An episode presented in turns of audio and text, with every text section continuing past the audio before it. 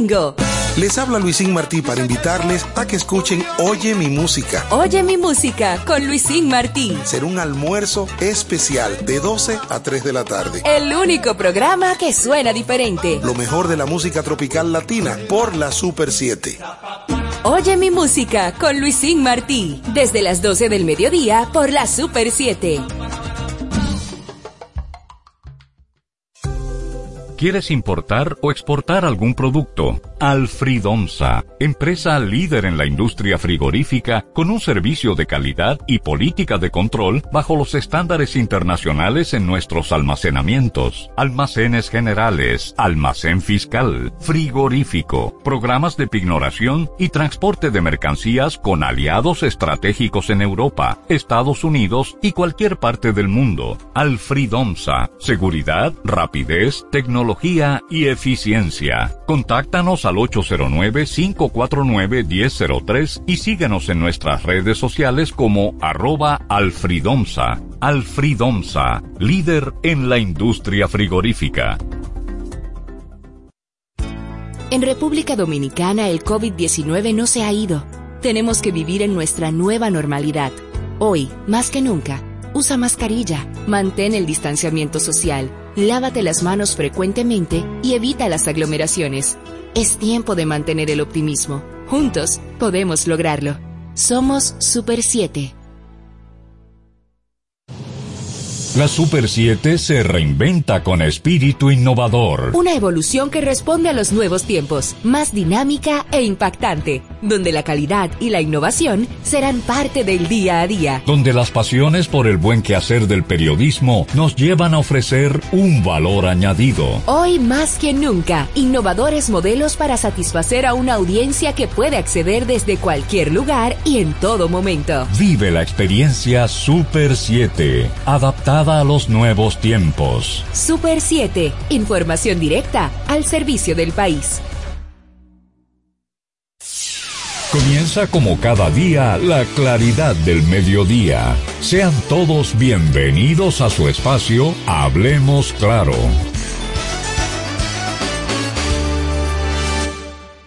Muy buenos días tengan todos ustedes, Radio Escuchas, de este, su claridad del mediodía. Hablemos claro, soy Carlos de Peña Evers. Y como cada día de lunes a viernes, aquí por las Super 7 107.7 FM, en todo el territorio nacional y a escala internacional, estamos para servirles a quienes están en sus centros de trabajo, a quienes van camino a sus casas o hacia ellos, a quienes están almorzando. Muchísimas gracias de verdad por escucharnos como cada día a esta hora del mediodía. Hoy, bueno, pues tendremos, igual me, encantaría compartir con ustedes un contenido diverso de análisis de posiciones eh, particulares sobre temas trascendentales en la vida nacional e internacional. Y de entrada quisiera comenzar hablando de que ya en este momento, si no han llegado, pues están en camino a la República Dominicana desde China 500.000 dosis de vacunas eh, destinadas a los grupos uh, de 68 años, mayores de 68 años, de acuerdo a lo que hace unas horas el ministro de Salud Pública, Daniel Rivera, informó a la opinión pública. Se supone que este nuevo cargamento de 500.000 dosis, pues se usará en, recordando, paréntesis, que las, las dosis anteriores de la vacuna Sinovac fueron colocadas en, en su mayoría a personas con edades comprendidas entre, eh, perdón, con una edad mayor a 70 años y eh, ahora bajan la edad dos años para que puedan acceder eh, mayor cantidad de adultos mayores o envejecientes. Bueno, y ya en esta época de la historia de la humanidad, 68 años es relativamente joven. Eh, la esperanza de vida en, el, en la Tierra se ha incrementado significativamente en el último siglo. Cuando uno mira los procesos históricos y el, el devenir de la humanidad en la Tierra, del Homo sapiens, porque las otras especies similares a los humanos pues estaban miles y miles de años antes que nosotros, pero en el caso del Homo sapiens uno se da cuenta que sobre todo en el último siglo se ha acelerado una cantidad de transformaciones, a pesar de las guerras, de las, de las pandemias y de todos los inconvenientes que hemos tenido como seres humanos, pues la esperanza de vida ha aumentado en los países desarrollados y en los países menos desarrollados.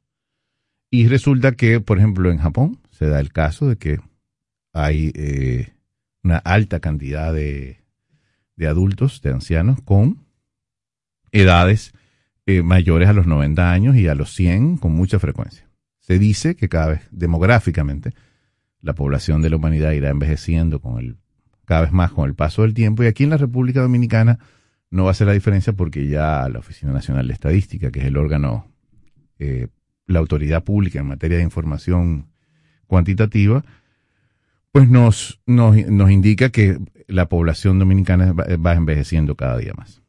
En ese tenor y volviendo al tema de las vacunas, eh, uno espera que las fases se cumplan de acuerdo a como habían establecido y planificado las autoridades del Gabinete de Salud, encabezados por la vicepresidenta Raquel Peña, y digo que las fases se cumplan, cualquiera insinuaría, haciendo politiquería barata, de que el problema ha sido que nuestras autoridades no han querido, no han tenido la intención o han sido ineficientes, y no, no se trata de eso. En este caso, y hay que ser responsable, cuando uno, cuando uno ocupa un espacio en los medios de comunicación, uno tiene que actuar con, con mucha responsabilidad a la hora de emitir juicios de valor. Sucede y sucedía con altísima frecuencia en los últimos años, que eh, la, ética del periodismo, la ética de, los servicios de información, en algunos casos quedaba muy cuestionada porque se usaban los medios de comunicación como eh, herramienta politiquera para distorsionar las verdades y las responsabilidades. En el caso de, de las autoridades públicas del Gabinete de Salud, no se trata de que nadie quiera no tener vacunas en el país, sino que sencillamente y lo decía el presidente Abinader, que en estos momentos está dando, o quizás haya concluido, antes de yo entrar a, la cabina, el presidente Abinader estaba dando el discurso en la cumbre iberoamericana, el que le corresponde. Eh, decía que en el caso del gabinete de salud, nadie en su sano juicio puede pensar que estas personalidades, estas, estas autoridades públicas no quieren que la gente se vacune, no quieren que lleguen vacunas o sencillamente están jugando a, dilatar el tiempo. Todo lo contrario. Si el presidente decía, creo que en el discurso del 27 de febrero, que esperaba que el 80% de la población dominicana estuviera vacunada en junio, cosa que es un objetivo que en este momento parece un poco difícil de cumplir, pero al menos llegaremos a un porcentaje eh, que sea significativamente importante para los grupos más adultos es decir, para los mayores, para, los mayores de 60 años, que son la población en términos de edad de mayor riesgo. Porque hay otro tipo de población de riesgo dentro de la que yo me encuentro. Eh, soy hipertenso, diagnosticado recientemente. Eh, ese tipo de población que es mucho más joven que, estos grupos de, edad avanzada, pues igual eh, tenemos el riesgo encima de un aumento importante en este momento de, de los contagios por COVID. Pero para concluir y cerrar con el tema de las vacunas y la buena noticia de este cargamento que llega de 500 mil dosis, que son 250 mil personas más. Es decir, que desde el punto de vista eh, sociodemográfico estaríamos vacunando a 250 mil personas de 68 años en adelante.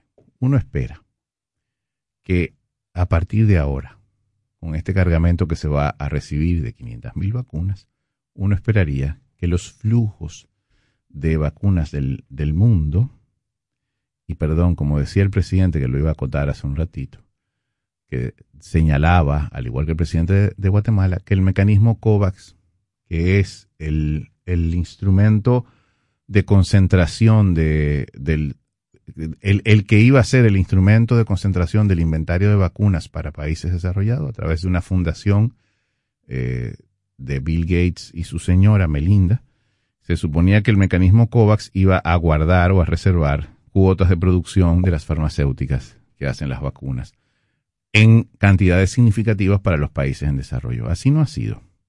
Hay estadísticas que dicen que de repente los 5 o 10 países eh, desarrollados del mundo acaparan una cantidad enorme de vacunas una cantidad importante y ya, por ejemplo, Israel se da el privilegio, a la vista de todos, de tener una, un altísimo porcentaje de su población vacunada y de hecho de poder permitir que un, porcentaje importante de esa población pues ande en las calles sin las mascarillas que todos nosotros estamos obligados a llevar todavía. Lamentablemente, y, tal cual atinadamente decía el presidente Abinader, el mecanismo COVAX ha fracasado, la concentración de vacunas es evidente, la desigualdad, la asimetría, la injusticia en el reparto de las vacunas es más que obvio, y las consecuencias jurídicas son sumamente difíciles de hacerlas cumplir para que las vacunas lleguen a tiempo. Por tanto, el ritmo de vacunación va a ser eh, menor que el esperado. Uno lo que eh, tiene la esperanza es de que en algún momento de cuando termine o se cumpla un porcentaje importante que ronda el 70%, de acuerdo a los, los especialistas, el 70% de una población X, debería estar vacunada para hablar de aproximarse a la inmunidad de rebaño. Uno esperaría que esto suceda en, un laxos prudente para estos países ricos, para estos países del, primer, del llamado primer mundo, y entonces procedan de alguna forma a eh, permitirnos el acceso a eh, un inventario mucho mayor de vacunas. Los seres humanos somos, en teoría, de acuerdo a la Declaración Universal de los Derechos Humanos, iguales eh, frente a la ley e iguales en, en la vida en general. Pero hay algunos, lamentablemente, más iguales que otros. Hacemos una pausa y volvemos en breve aquí en Hablemos Claro con otro tema de coyuntura para analizar. No le cambies, ya regresamos con Hablemos Claro. MQ Lámparas y Lámparas Quesada, especialistas en iluminación y decoración. Contamos con gran variedad de lámparas italianas y españolas, modernas y en alabastro, con los diseños más cuidados y especiales del mercado. Estamos ubicados en la Avenida Independencia 256 en Gascue, Avenida 27 de Febrero 265 en el Ensanche Piantini. En Santiago, calle Bartolomé Colón número 17, además de 22 tiendas móviles en los cuatro puntos cardinales del país con facilidades de pago. Para más información, llámanos al 809-687-23 2302 y 809-547-2614. MQ Lámparas y Lámparas Quesada, pioneros en la iluminación. ¿Quieres importar o exportar algún producto? Alfridomsa, empresa líder en la industria frigorífica con un servicio de calidad y política de control bajo los estándares internacionales en nuestros almacenamientos, almacenes generales, almacén fiscal, frigorífico, programas de pignoración y transporte de mercancías con aliados estratégicos en Europa, Estados Unidos y cualquier parte del mundo. Alfridomsa, seguridad, rapidez, tecnología y eficiencia. Contáctanos al 809-549-1003 y síguenos en nuestras redes sociales como arroba alfridomsa. Alfridomsa, líder en la industria frigorífica. Continuamos con Hablemos Claro. Bien, regresamos a su claridad del mediodía, Hablemos Claro. Y otra vez, lamentablemente, tenemos que hablar de que en las últimas 24 horas han habido 20 intoxicados y cuatro fallecidos por las bebidas alcohólicas adulteradas. Ayer hablábamos de este tema ampliamente y otra vez tenemos que dar la mala noticia de que eh, este tipo de eh, escenario dramático por demás sigue desatándose cada día. O sea, cada día es una información necrológica, una información de defunciones, de, de envenenados, de intoxicados con estos productos. El gobierno dominicano, de la mano del ministro de la presidencia, el ex senador José Paliza, ha indicado que se preparan eh, algunas eh, decisiones o propuestas desde, la, desde, el Poder Ejecutivo para eh, reducir esto, amainar esto, pero uno, uno esperaría que la estrategia sea lo más se ejecute y se lleve a cabo lo más rápido posible porque esto ya se está convirtiendo un tema sin con el respeto a la proporcionalidad, un tema similar, un tema de, una, pandemia, no, una epidemia, vamos a llamarle así para contrastar el, contexto del COVID-19, una epidemia de consumo eh, que lleva básicamente y lamentablemente a la muerte. Alguien decía eh, que hay una correlación entre el consumo de, entre el aumento del consumo de alcohol eh, O sea que hay un cóctel mezclado ahí entre el aumento del consumo de alcohol, la crisis eh, de ansiedad y de, y de trastornos mentales provocados por la pandemia y la crisis económica. O sea, hay, una mezcla de crisis ahí, de crisis emocionales, de crisis eh, laborales, que terminan eh, provocando una propensión al riesgo de consumo de este tipo de bebidas. Decía ayer, y creo que lo, quisiera destacar otra vez hoy, que además, no, no se trata ni de sancionar el consumo, no va a haber tiempo para eso, ni de colocarse en el punto donde a quienes hay que perseguir es a los consumidores. Yo creo que lo que hay que eliminar es la oferta, radical e inmediatamente. Al eliminar la oferta, al evitar que este tipo de productos circule en los, en los puntos de comercio que todo el mundo sabe que existen. O sea, todo el mundo sabe dónde venden este tipo de productos. Lo venden, en, o y, no, y no voy a mencionar eh, cuál, cuál unidad de negocios o cuál tipo de negocio de venta al detalle, pues evidentemente tiene estos, estos productos a la mano. Puede ser que se trasiegue con este tipo de situación de manera clandestina, pero eso, pero lo clandestino no llega a, los grandes públicos. Y esto que está sucediendo con el metanol, con el, consumo de metanol que provoca este, estas, estas muertes y estas intoxicaciones, no puede ser que esté limitado al, a la distribución clandestina, sino que se trata de productos que se están vendiendo en los eh, negocios de venta al detalle minoristas de los barrios, de las comunidades empobrecidas. Y lo decía ayer, esto es un problema asociado a la pobreza. El consumo, nadie se intoxica con metanol, con una botella de vino de cinco mil pesos o de champaña de diez mil. Nadie se, no hay casos de intoxicación por metanol en grandes, en importantes restaurantes de las ciudades, ni en la, ni en los supermercados, no. Lo que está sucediendo con el alcohol adulterado es lo que sucede casi siempre en las sociedades desigual, extremadamente desiguales, donde la pobreza todavía es significativamente importante. Y lo que, lo, en resumen, lo que, lo, de lo que se trata es al final de una bomba Molotov. Wow. Esos recuerdos de, de esos episodios trágicos de la historia dominicana, eh, con bombas Molotov y de huelgas, eh, que están llamadas están, ya son parte del pasado. los conflictos sociales en este momento se solucionan en las redes, en los medios de comunicación. Es una sociedad mucho más mediatizada, para bien y para mal. Pero volviendo al punto de la pobreza y el alcohol adulterado. Eh, esto es un, esto es la sintomatología de estas circunstancias y de estos fallecimientos es básicamente las condiciones de pobreza. Y digo que son las condiciones de pobreza porque en dos vertientes. Primero, si el poder adquisitivo fuera mayor, pues probablemente todo el mundo consumiera eh, productos legítimamente fabricados y sin contaminantes como el metanol. Y segundo, si la población eh, en condiciones de pobreza tuviera vías de escape o de recreación eh, culturalmente más atractivas, eh, educativamente mucho más sensatas, probablemente este tipo de cosas se evitara. Pero somos un pueblo, también lo decía ayer, que evade de una manera u otra la realidad y, y no porque seamos culpables de la evasión, sino porque la realidad es mucho más dura que, esconderse detrás del consumo de este tipo de productos.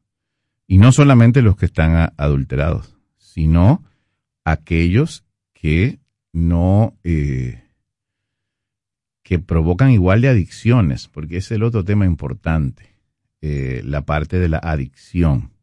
O sea, este tipo de productos, eh, ahora mismo el metanol provoca la muerte inmediata de la gente si se toma en grandes cantidades. Pero hay productos tóxicos que tardan años en generar eh, daños sobre el cuerpo y se consumen y se comercializan completamente eh, y normalmente y se, y, se estimulan a través de la publicidad y al final son productos que terminan afectando la, salud en el largo plazo. Y, y, aparecen las enfermedades crónicas, las enfermedades derivadas de, de, esas dependencias, pero eso, se, eso termina siendo una estadística, un registro de un centro de salud y si la persona fallece por eso o si es tratada y cuesta carísimo el tratamiento, nadie se da cuenta. Eso no, eso no sale a la luz pública que una persona por consumir X tipo de producto de evasión o, un producto de que sirve para complementar la recreación de, de X grupo social, pues entonces de repente eh, la estadística o la eh, o la información sobre la condición de salud de, determinada población que consume eso queda solapada dentro de un centro de salud. Bueno, fue X persona tratarse sobre tal tema, pero las, la información sobre, por ejemplo, la cantidad de cirrosis hepática en la República Dominicana o, la, o la incidencia del alcoholismo como fenómeno de adicción, esas son estadísticas muy poco vistas. Lamentable el tema del, de las muertes por alcohol, las autoridades de Interior y Policía, las autoridades eh, competentes y pertinentes tienen que actuar rápidamente para solucionar este tema de raíz. Y la raíz con la que eso se resuelve es fundamentalmente el cerrar, el, perdón, el perseguir, cerrar rápidamente todas las fábricas clandestinas de alcohol. Regresamos enseguida con un próximo tema. Estás escuchando Hablemos Claro. ¿Quieres importar o exportar algún producto? Alfridomsa, empresa líder en la industria frigorífica con un servicio de calidad y política de control bajo los estándares internacionales en nuestros almacenamientos, almacenes generales, almacén fiscal, frigorífico, programas de pignoración y transporte de mercancías con aliados estratégicos en Europa, Estados Unidos y cualquier parte del mundo. Alfridomsa, seguridad, rapidez, tecnología y eficiencia. Contáctanos al 809-549-1003 y síguenos en nuestras redes sociales como arroba alfridomsa. Alfridomsa, líder en la industria frigorífica. Parque del Prado, el primer y más completo camposanto de Santo Domingo Este, en el kilómetro 3 de la carretera a Guerra. Información 809 598 3000 para emergencias 809-923-1111 o acceda a www.parquedelprado.com.do. Continuamos con Hablemos Claro. Bien, regresamos a su claridad del mediodía. Soy Carlos de Peñaver. Muchísimas gracias. Estamos en la Super 7, 107.7 FM. Reiterando, agradecido por su sintonía, por compartir con nosotros este mediodía de hoy, miércoles 21 de abril de 2021. El ministro de Interior y Policía, Jesús Vázquez Martínez, acogió el llamado de la comisión que designara el presidente Abinader para la reforma de la Policía Nacional de realizar, de, de que se ponga en marcha la realización de una auditoría externa de la Policía Nacional. Quisiéramos subrayar tres aspectos en este comentario. Primero, la, la prioridad, el paso número uno, no debe ser una auditoría de orden financiero. No es que no se haga, sino que el tema financiero o económico, es decir, la forma en que las prácticas y los controles de esa institución llamada Policía Nacional se desarrollan o se han desarrollado, no va a arrojar resultados impactantes de inmediato, sobre el control de la delincuencia, sobre la seguridad nacional, sobre la, eh, la protección de la ciudadanía en las calles. No se trata de eso. Una auditoría externa implica la contratación de una firma de auditores que va a cobrar una suma bastante grande por eso, por hacer esa auditoría y que probablemente arroje resultados que impliquen persecución, diría uno, insinuaría uno, porque ¿para qué habría que hacer una auditoría en un organismo eh, si no se busca, si no se sospecha, si no se entiende? Digo, hacerla externa porque se supone que el, todos los órganos del, Estado, o sea, todas las instituciones públicas, tienen eh, departamentos o unidades de control y fiscalización interna que uno asume, bueno, que cuando un, una firma de auditoría externa sea contratada para estos fines, pues automáticamente lo que hay que hacer es mostrarle los resultados de las auditorías internas. Supone uno, dirá, dirá, eh, supondrá uno que es sencillo y dice, ah, mira, yo tengo aquí estos libros, este, estos récords, estos informes, estos registros contables desde el año 1960, desde cuando sea que se creó la policía, y aquí está todo, todo está en orden, inclusive digitalizado, porque es una época donde todo debería estar digitalizado y no hay problema. al auditor externo, entonces se abarataría los costos de esa auditoría, le entregan los informes de auditoría interna y dice, ah, pero mira, aquí hay estas anomalías, estas brechas. Brechas en auditoría quiere decir que hay unas, eh, puede ser unas inconsistencias con el cumplimiento de las normas, de las normas internacionales de contabilidad, de las, de las normas locales e internas financieras y de las normas dentro del Estado mismo de las prácticas eh, presupuestarias, eh, contables y financieras. Asume uno que debería encontrar eso, pero que la opción estratégica inicial sea una auditoría externa, no soluciona ni el 1% del, del, del problema medular que tiene la Policía Nacional. Entonces, si una, se forma una comisión, si hay un ministro y si hay autoridades en la propia Policía Nacional, se supone que deben establecer prioridades estratégicas que vayan de la mano con la problemática que más impacta a la ciudadanía. Y la problemática que más impacta a la ciudadanía es fundamentalmente de comportamiento humano del cuerpo policial. Es una cultura organizacional, es una manera, es una praxis institucionalizada dentro del órgano que está corrompido, dañado y que, lo que al final debe suceder es que sea definitivamente eliminado y recreado en otro cuerpo eh, de seguridad eh, territorial, que inclusive en mi óptica debe estar adscrito a los ayuntamientos, eh, o sea, a la municipalidad. Fíjense, fíjense esto, o sea, yo creo que la, la policía debe ser un órgano descentralizado, asignado a las alcaldías, o a las gobernaciones, que ahí hay un tema de debate que yo he tenido eh, durante los últimos años en que he estado involucrado de alguna forma en, la participación política, sobre eh, las competencias de los alcaldes y los gobernadores.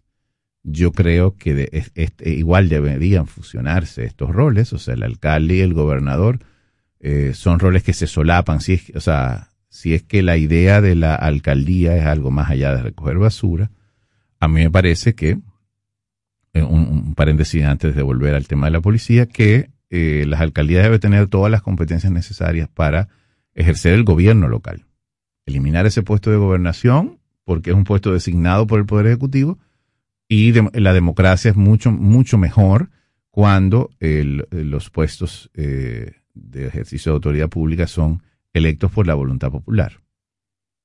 Entonces, eh, los alcaldes, los alcaldes o las alcaldesas deberían jugar el rol de eh, gobernadores locales en, en un estado mucho más descentralizado y mucho más funcional y mucho más directo al, al, al, a, las necesidades de la gente. Entonces, en este caso de la policía, volviendo a ella, para ir cerrando este comentario de este tercer bloque de análisis, en este caso de la policía, lo pertinente es que eh, el cuerpo policial sea descentralizado, controlado desde las alcaldías y, operar como un mecanismo preventivo, no coercitivo o represivo, que de eso hablaremos en nuestro próximo comentario sobre el tema de la situación del, campamento de las causales y la, la aparente arbitrariedad policial, no le vamos a llamar represión a eso, pero sí arbitrariedad.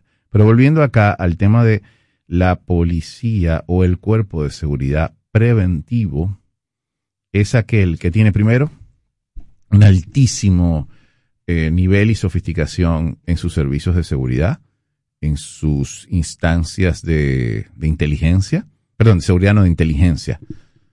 La unidad de inteligencia de, un cuerpo de seguridad territorial, de un cuerpo de seguridad eh, civil, o sea que no, no se trata de las Fuerzas Armadas, sino que ese cuerpo de seguridad eh, de orden civil, pues eh, tiene que tener un, amplio y vasto y eficiente servicio de inteligencia.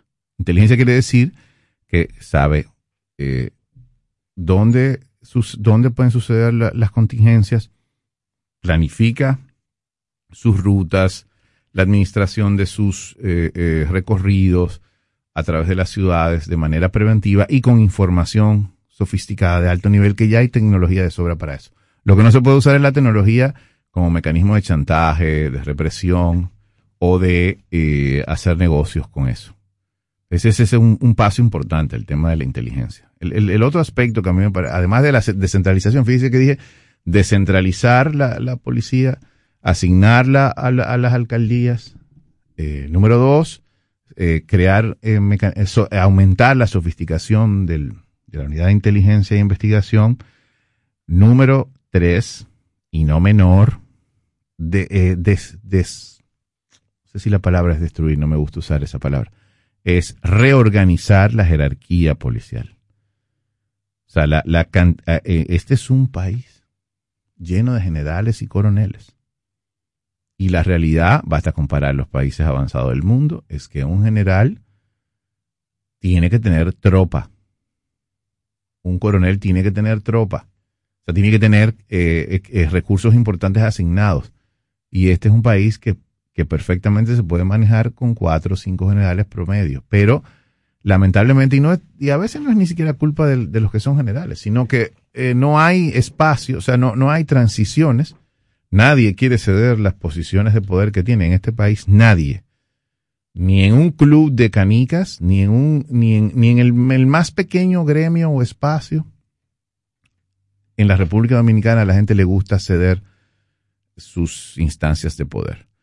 La policía no va, no va a escapar a eso. Son dominicanos, no marcianos. Entonces, en ese tenor, y dije dominicanos a propósito, son mayoría hombres en la policía. Eso es parte del problema. Yo creo que una, una de las cosas, otra, otra de las cosas que ayudaría muchísimo a esta transformación policial es la apertura hacia un cuerpo de seguridad mucho más femenino. y, mucho más femenino, cuando digo femenino, digo con una masculinidad resignificada y con más mujeres participando del cuerpo de seguridad. No mujeres convertidas en, en, machos en la práctica, tan represivas y tan absurdas como, como, como los hombres que en este momento pues eh, hacen esa labor. No, no, no, no, no. Otro tipo de mentalidad, porque lo que la policía necesita es un cambio profundo de mentalidad, un cambio profundo de cultura y un cambio de perfil. Y ese trabajo se hace no con auditorías financieras, ese trabajo se consigue eh, con un ejercicio de pedagogía bien intensa además de captación de nuevos, de nuevos eh, reclutas, de nuevos rasos, etc. Pero un ejercicio de pedagogía bien intensa de su liderazgo medio. Porque la clave de todo esto, la problemática profunda de la policía está en lo corrompido de su liderazgo medio. Y lo corrompido, igual alguien diría, bueno, pero toda es la culpa de la policía, toda es la culpa de los policías. No, no, no, no, no es un diseño que, sirvió durante muchos años a un tipo de liderazgo político que usaba la policía como brazo represivo y como, ente corruptor, como correa de transmisión de la corrupción. No, no, no se trata solamente. O sea, los policías actúan como actuaría cualquier ser humano eh, que no tiene la formación ética, la integridad, que no se le han dado, que no se la dieron desde pequeño y que, y que entiende que su mecánica, su vía de acumulación, la manera en cómo mejor obtiene eh, riqueza, abundancia y poder es corrompiendo su, ocupación laboral. Pero eso es una responsabilidad política, históricamente política. Eso ha sido durante muchísimos años y décadas una responsabilidad política. Basta ver, hay un libro que recomiendo de un autor norteamericano, se llama Brian Bosch, que no tiene nada que ver con el profesor Juan Bosch, eh, Balaguer y los militares dominicanos. Creo que fue el economista Bernardo Vega que editó ese libro en español. Eh, estaba disponible hasta hace poco en las escasas librerías que quedan en Santo Domingo. y explica ahí todas las los conflictos, las dinámicas de, de, disputa por los espacios de poder en, los en el gobierno de los 12 años entre, la, entre policías y militares. Pero igual se le puede dar lectura desde ahí, a desde, una, desde una visión objetiva de la realidad hecha por un investigador eh, social norteamericano que no tiene complicidades, eh, por lo menos en la, apariencia, con ninguno de los, de los involucrados en, ese, en esa narrativa, pues resulta que ahí, ahí uno se puede dar cuenta cómo desde los 12 años, desde antes, sobre todo esta policía tiene su génesis en el, en el proceso de contrarrevolución después de 1965, eh, que tenía que el gobierno norteamericano, en su ejercicio de ocupación militar, desde el 28 de abril del, 2000, del 1965, pues eh, tenía luego determinada la guerra, la conflagración entre los constitucionalistas y el, y el ejército norteamericano, bueno, pues luego de terminada la guerra había que hacer, y lo hicieron en otros países, un proceso de contrarrevolución que implicaba la persecución de eh, participantes, sobre todo de la izquierda o de los llamados comunistas, que según ellos había aquí, eh, perseguirlos y el, y el órgano que usaron fue la Policía Nacional. Igual esa Policía Nacional se dio el lujo de, años antes de, la, del, de, de abril del 65, se dio el lujo de utilizar la institución como instrumento de hacer negocios, de desarrollo. Y basta recordar, hay varios libros que lo citan, libros de historia, cómo se traficaba con neveras, con estufas, con televisores, el contrabando que se daba a partir de, de los privilegios y ventajas de tener una posición de poder militar o policial el país necesita con urgencia un cuerpo de seguridad cívico, responsable, ético, honrado y sobre todo preventivo. La República Dominicana de hoy demanda una Policía Nacional moderna. No me gusta usar la palabra moderna luego de casi 100 años de la modernidad, perdón, luego de casi 5 siglos de la modernidad, pero bueno, necesita una, una policía reformada, tecnológicamente avanzada, con un capital humano, con características de servicio, con vocación de servir y, ética y honradez. Ese sería el primer paso que hay que dar.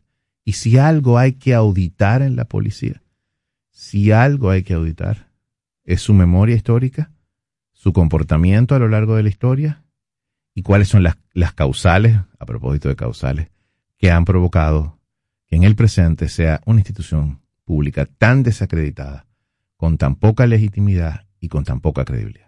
Hacemos una pausa, volvemos enseguida con un próximo análisis y comentario de coyuntura. Aquí en Hablemos Claro. Cambies, ya regresamos con Hablemos Claro.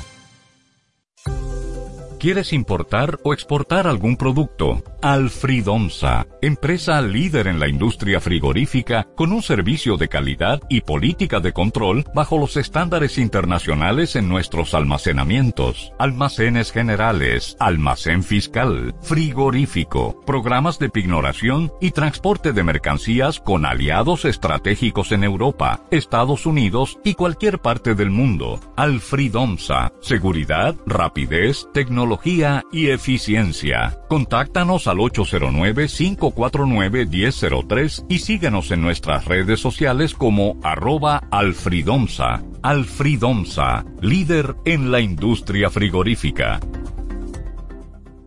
MQ Lámparas y Lámparas Quesada, especialistas en iluminación y decoración. Contamos con gran variedad de lámparas italianas y españolas, modernas y en alabastro, con los diseños más cuidados y especiales del mercado. Estamos ubicados en la Avenida Independencia 256 en Gascue, Avenida 27 de Febrero 265 en el Ensanche Piantini. En Santiago, calle Bartolomé Colón número 17, además de 22 tiendas móviles en los cuatro puntos cardinales del país con facilidades de pago. Para más información, llámanos al 809 687 23 2302 y 809-547-2614. MQ Lámparas y Lámparas Quesada, pioneros en la iluminación. Continuamos con Hablemos Claro. Bien, a, propósito, regresamos a Hablemos Claro. Soy Carlos de Peña Evers en este miércoles 21 de abril de 2021. A propósito del tema de la Policía Nacional, hay dos, eh, tres noticias con las cuales yo quisiera eh, profundizar en las particularidades de este tema. Y la primera es este apresamiento del coronel Mariñez de Villa Altagracia, quien según las evidencias de la fiscal del, de la zona, aparentemente eh, es, eh, es responsable de haber dado la orden o la instrucción de disparar contra el vehículo Kia que mató hace unas semanas la pareja de jóvenes evangélicos recién casados en ese lamentable episodio de triste recordación para el país. Y dio que eh, este, este coronel es responsable, que ya tenía aparentemente, según la información que han vertido los medios de comunicación, tenía ya eh, un prontuario no delictivo, sino un episodio dentro de la Dirección Nacional de Control de Drogas hace unos ocho años aproximadamente. Pues este, este coronel parece responsable directo de esa instrucción de disparos, de ese confuso y lamentable incidente. Entonces, fíjense cómo de repente vamos a hacer una auditoría externa financiera, pero el problema es que un coronel, o sea, eh, habría que hacer una auditoría de recursos humanos y a eso vamos. Porque este coronel, al que se le señala como responsable de un episodio eh, en la Dirección Nacional de Control de Drogas, como decía, este coronel de repente es trasladado a Villa Altagracia, a una ciudad más pequeña que el Distrito Nacional, y ahí se pasa, pudo, haber durado 10, 15, 20 años más. Y nadie notar que hace ocho años fue, eh, estuvo involucrado en un episodio reñido con la ley o, con o, al menos con las normas de la institución a la que pertenecía. Y de repente se ve involucrado en un episodio mediáticamente relevante, porque hay que decir que este tipo de episodios suceden diariamente o por lo menos semanalmente con la policía y la población este tipo de, de ejercicios eh, bárbaros de, de control de, del comportamiento de la población, pues de repente entonces es, es, trasladado. Entonces, ¿quién ordenó ese traslado? ¿Bajo qué condiciones se produjo? ¿Por qué trasladaron a ese sujeto para allá y no fue dado de baja? Si es que merecía darse dado, se merecía darse de baja. ¿Dónde está la ficha el estudio conductual de ese policía, de, ese, de esa autoridad, porque un coronel no es cualquier cosa. Entonces, ahora, de manera reactiva, el coronel va preso, hay una comisión formada, el ministro de Interior va a, acoger la auditoría externa financiera y hay cada día personas fallecidas, afectadas y eh, humilladas por la Policía Nacional y la, desconfianza en la institución crece. Y crece como crece la indignación de los sectores más sensatos de la población dominicana frente al acto de arbitrariedad provocado por esa Policía Nacional en la madrugada del día de, antes de ayer, si mal no recuerdo, con uno de los campamentos que se, que se instaló frente al Congreso Nacional que se aboca a conocer en su fase final el código, el nuevo código penal, que si el presidente Abinader no lo veta y eso no va al Tribunal Constitucional, pues sería el que regiría en la República Dominicana. Esa Policía Nacional, arbitrariamente, luego de dialogar, discutir y, y comprender muy poco de derechos, pues procedió con tijeras. Se le ocurrió de forma sumamente creativa el ejercicio de cortar con tijeras las casas de campaña de las mujeres que habían optado por eh, iniciar su campamento, pernoctar, dormir en las afueras del Congreso Nacional. Alegan algunos grupos o sectores de la, de la opinión pública que, el, que, la, eh, que eso era una violación al toque de queda acampar. Una violación al toque de queda puede ser eh, puede ser no, es movilizarse a altas horas, de, desplazarse a altas horas de la noche, o sea, después de la, de la hora pautada eh, para, para iniciar el toque de queda, movilizarse, trasladarse. El toque de queda lo que suprime es, o lo que debería suprimir es el movimiento. Pero unas personas que están pernoctando, durmiendo en unas casas de campaña no están violando el toque de queda porque no, son estáticas, están detenidas en ese lugar. Y hay un derecho constitucional a la protesta y a la manifestación eh, libre en la República Dominicana para algunos desmemoriados y con amnesia selectiva. En consecuencia, deberíamos estar dedicados, mucho más concentrados, en curar, en sanar las, eh, eh, las heridas de las conductas de la Policía Nacional, en evitarlas y no necesariamente abocarnos a entrar en laberintos burocráticos alrededor de las prácticas internas de la policía, porque el problema, si bien se expresa internamente, el problema está afuera ahora mismo. El problema está en la relación policía-ciudadano, lo dije hace un momento. Y eso no, no, no lo va a resolver una auditoría. Pero no es solo en la República Dominicana, y era el tercer punto que quería tratar sobre los temas policiales en este caso. ayer un tribunal de Minnesota condenó al policía que duró 8 minutos y 46 segundos con el pie en el cuello de George Floyd hace unos años, del famoso I Can Breathe, no puedo respirar, que se convirtió en el emblema, en el grito del movimiento Black Lives Matter, la vida de los negros importa en Estados Unidos. Y este señor, este policía, fue condenado, o va a ser condenado, fue declarado culpable por el jurado. el sistema de justicia norteamericano tiene jurado y juez quienes no son abogados lo deben haber visto en muchas películas, el jurado declaró culpable al policía, entonces el juez tiene aproximadamente ocho semanas para eh, declarar, para eh, emitir la condena que el policía tendrá que cumplir. Se dice que pueden ser 40 años, 20 años, bueno, no importa los años. Esta condena es un ejemplo de que el sistema de justicia a veces, en general en el mundo, cumple su papel. Porque aplastar la cabeza de una persona con una rodilla por 8 minutos y 46 segundos, 9, dure, trate de durar un minuto. Trate de durar un, o, sea, pruebe un minuto poniéndose un objeto encima de la cabeza que le pese mucho. Imagínese durar 8 minutos. Y que una persona te esté diciendo no puedo respirar, no puedo respirar, no puedo respirar, y tú como quiera continúes, porque esta persona era sospechoso, ni siquiera porque se robó un millón de dólares o porque estaba asaltando la línea de metro. No, no, no, no. Por sospecha, bueno, pues eso expresa una idea del odio, una idea de, la, de los niveles de discriminación, una idea de la profundidad del racismo en Estados Unidos. Eh, racismo que por demás opera en, en, muchas partes del mundo, lo que pasa que de forma más solapada incluyendo en, nuestro país. En la República Dominicana el racismo es mucho más, menos explícito, pero lo es. En Estados Unidos, un negro es siempre, eh, de manera estereotipada, de manera prejuiciada, un eh, potencial criminal, un potencial eh, ladrón o un potencial sospechoso de violencia.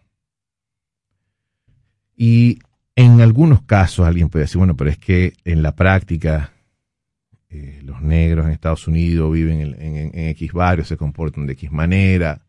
Asumir desde el prejuicio más eh, fascista posible esto, nadie tiene derecho a atentar contra la vida, ni, ni, mucho menos la autoridad llamada a proteger la vida, porque hay una, hay una concepción arbitraria de la autoridad en muchos casos, en mucha gente que cree que ser autoridad implica ser, tener derecho sobre la vida de, de, de las mayorías y al revés. Ser autoridad pública implica estar al servicio de la vida de las mayorías. Al servicio. Entonces, cuando este policía eh, atentó durante 8 minutos y 46 segundos contra la vida de George Floyd, nos está diciendo que su idea de autoridad está marcada, señalada por su poder de imponer el control y el orden a cualquier precio. A cualquiera, pero sobre todo a los más vulnerables.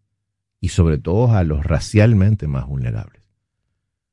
En países como los nuestros, a diferencia de Estados Unidos, aquí la vulnerabilidad no se expresa necesariamente en términos de raza, sino que se expresa, lamentablemente, en términos de eh, si tú no sabes quién soy yo, o si tú sabes quién soy yo y me pones la mano, tienes problemas. Pero si yo no soy nadie, al final, en resumen y en síntesis, puedes hacer lo que quieras conmigo. Desaparecerme, doblegarme, golpearme.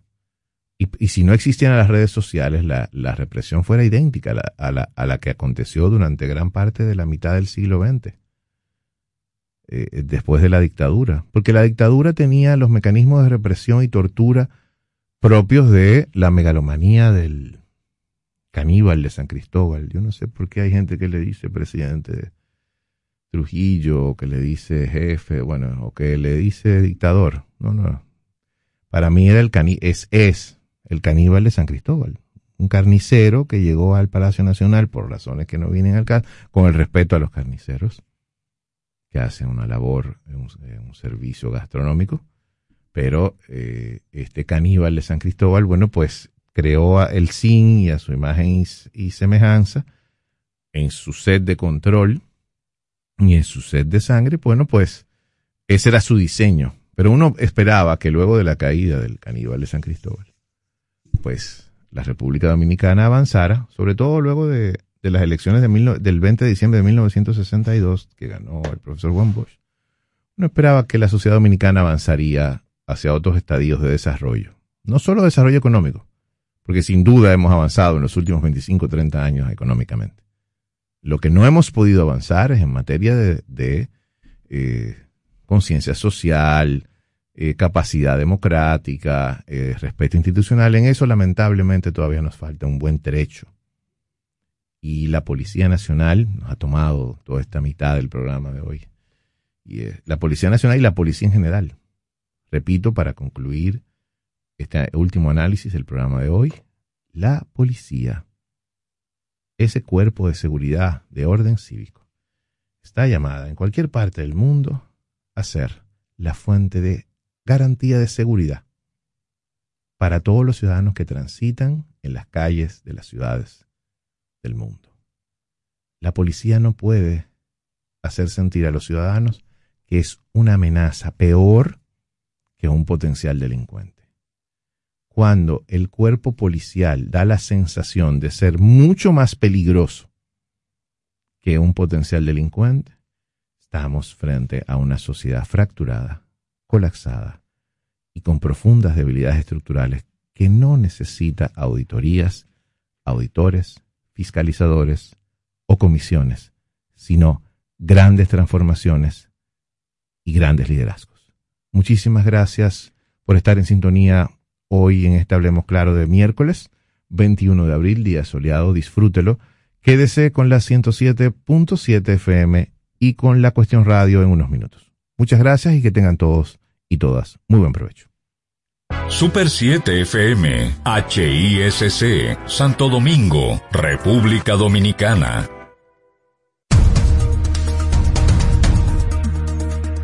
Indonesia busca un submarino desaparecido con 53 tripulantes a bordo.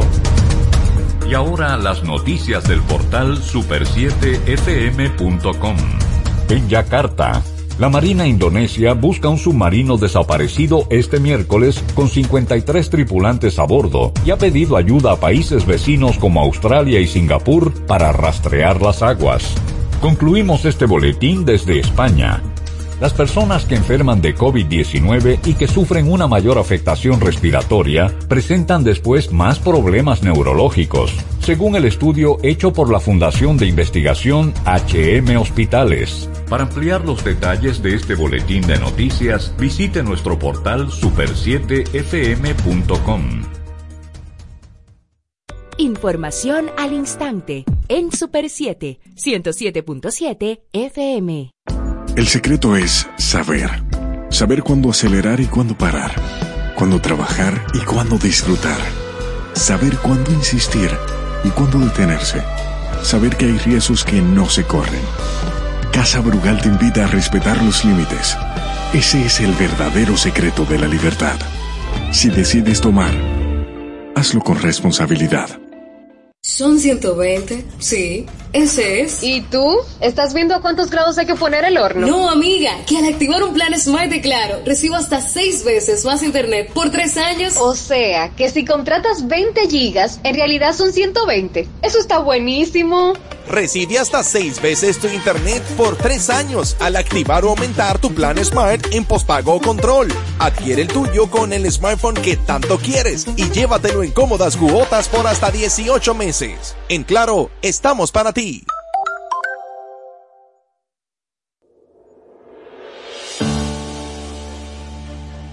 Ha sido un año de retos. A distancia, pero empezamos. Docentes, familias, equipo.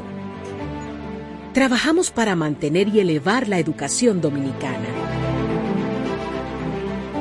Ahora retornamos a las aulas de forma gradual y voluntaria. Y contamos contigo. Y conmigo. Y conmigo. Y conmigo. Y conmigo. Y conmigo. Y nosotros también. Porque en República Dominicana la educación no se detiene. Ministerio de Educación. Una de las bandas más influyentes en la historia de la música, los Beatles. Cada domingo conoce y disfruta la trayectoria del cuarteto de Liverpool. Las historias sobre las versiones y covers en distintos idiomas y diferentes géneros de la banda más popular del siglo XX de 10 a 11 de la mañana. La hora de Liverpool con Manuel Betances, Kim Sánchez y Guillermo González por la Super 7.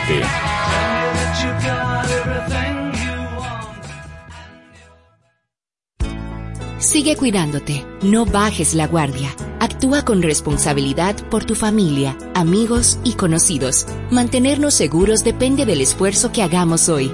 Es tiempo de mantener el optimismo. Juntos podemos lograrlo. Somos Super 7.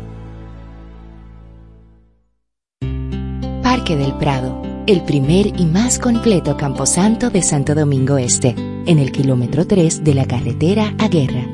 Información 809-598-3000. Para emergencias 809-923-1111. O acceda a www.parquedelprado.com.do. ¿Que sientes miedo o temor al hablar en público? Pues te cuento que todos experimentamos instantes o momentos parecidos. ¿Cómo lo superamos? Anota esta receta.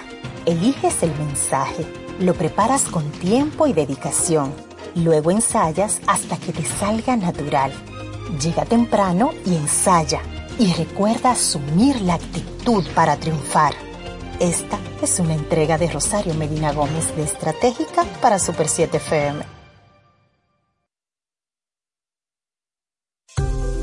¿Quieres importar o exportar algún producto? Alfridomsa, empresa líder en la industria frigorífica con un servicio de calidad y política de control bajo los estándares internacionales en nuestros almacenamientos, almacenes generales, almacén fiscal, frigorífico, programas de pignoración y transporte de mercancías con aliados estratégicos en Europa, Estados Unidos y cualquier parte del mundo. Alfridomsa, seguridad, rapidez, tecnología y eficiencia. Contáctanos al 809-549-1003 y síguenos en nuestras redes sociales como arroba alfridomsa. Alfridomsa, líder en la industria frigorífica. Nuestra programación a solo un clic. Descarga los podcasts de tus programas favoritos en domiplay.net. La historia de la música, sus compositores, directores, intérpretes, solistas y conjuntos destacados del panorama musical nacional e internacional, cada sábado desde las 10 de la mañana en Ciclos de la Música, bajo la producción y conducción de José del Castillo y Fabio Herrera, sábados de 10 de la mañana a 12 del mediodía por la Super 7. Día a día, comprometidos con la ciudadanía, apostamos a una democracia justa y equilibrada, participando activamente junto a nuestros oyentes en la construcción de un periodismo ciudadano, colaborando activamente en ser voces de cambio para una mejor nación. Super 7, información directa al servicio del país.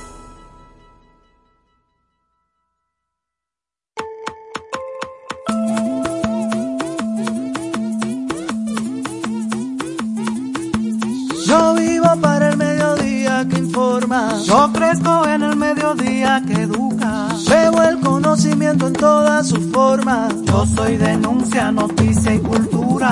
Yo vivo en la calle que se apasiona. Soy sociedad que clama justicia. Creo en el ciudadano que se cuestiona. Cabeza y corazón aclaran la vista. Yo soy del pueblo que tiene memoria. La libertad me la da la información. Todos los días se una historia. Por eso al mediodía yo escucho la cuestión. Oh, lo, lo, lo, lo. Oh, escucho la cuestión. Oh, lo, lo, lo, lo. Oh, escucho la cuestión.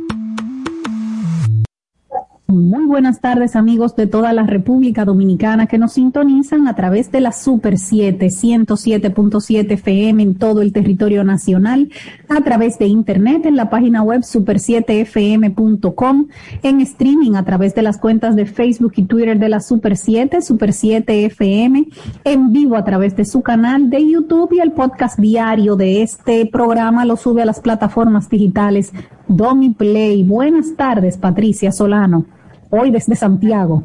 Sí, otra vez desde Santiago. Buenas tardes, Diana Lora. Hoy es miércoles 21 de abril. Gracias al Centro León que me ha prestado parte de sus instalaciones para hacer este programa hoy desde aquí. Tenemos hoy noticias eh, otra vez desde el Congreso Nacional, porque esta semana se conoce el Código Penal y hay turbulencia a través, alrededor de esa decisión que dice Inés, Inés hoy, la directora del Diario Libre, que es una decisión que el gobierno actual decidió no tomar.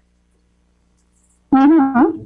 Nada. Tú eso a referéndum es decir, mira, nosotros somos la clase política, somos la clase dirigente. El mejor referéndum fue el del año pasado, el de las elecciones Digo, eso no lo dice Inés Aispun, eso lo digo yo, todo el mundo lo sabe. Nosotros los dominicanos y las dominicanas fuimos a votar el año pasado y elegimos un grupo de gente, tanto en el Congreso como en el, como en el Poder Ejecutivo, para que decidieran cosas. Y el Código Penal es una de esas muy importante. Y ese es un grupo político que en mayoría ocupa los puestos dirigenciales, que había trazado una posición acerca de las tres causales.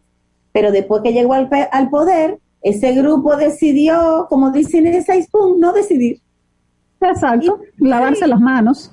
Tienen un lío, un lío. Entonces, tú tienes por el otro lado un país que no sabe debatir. Nosotros tenemos una cultura muy atrasada desde el punto de vista político. Entonces, tú tienes un tono violento eh, de los que están en contra, de los, de los que quieren que se siga teniendo prohibición total del aborto, porque no entienden, muchas de esas personas no entienden de qué estamos hablando. No entienden que hay situaciones extremas en que hay que salvar la vida de las mujeres, la dignidad y su salud. Entonces tienen un tono violento que ha llevado las cosas a que se hayan producido ataques a quienes defienden la despenalización. Ataques. O sea, está claro, aunque no se sepa todavía quién, que lo de los dulces envenenados fue un ataque planificado. De hecho, ya la magistrada Miriam Germán Brito ha condenado el hecho, dispuso que la magistrada Jenny Berenice Reynoso investigue el caso para dar justamente con los responsables de haber intoxicado a más de 10 personas en el campamento de las causales. Pero hoy hay muchos temas, Patricia, que vamos a tocar en, en el programa de hoy. Mira, tenemos esa intervención en el día de ayer de José Horacio Rodríguez en la Cámara de Diputados, justamente conociéndose el tema del Código Penal.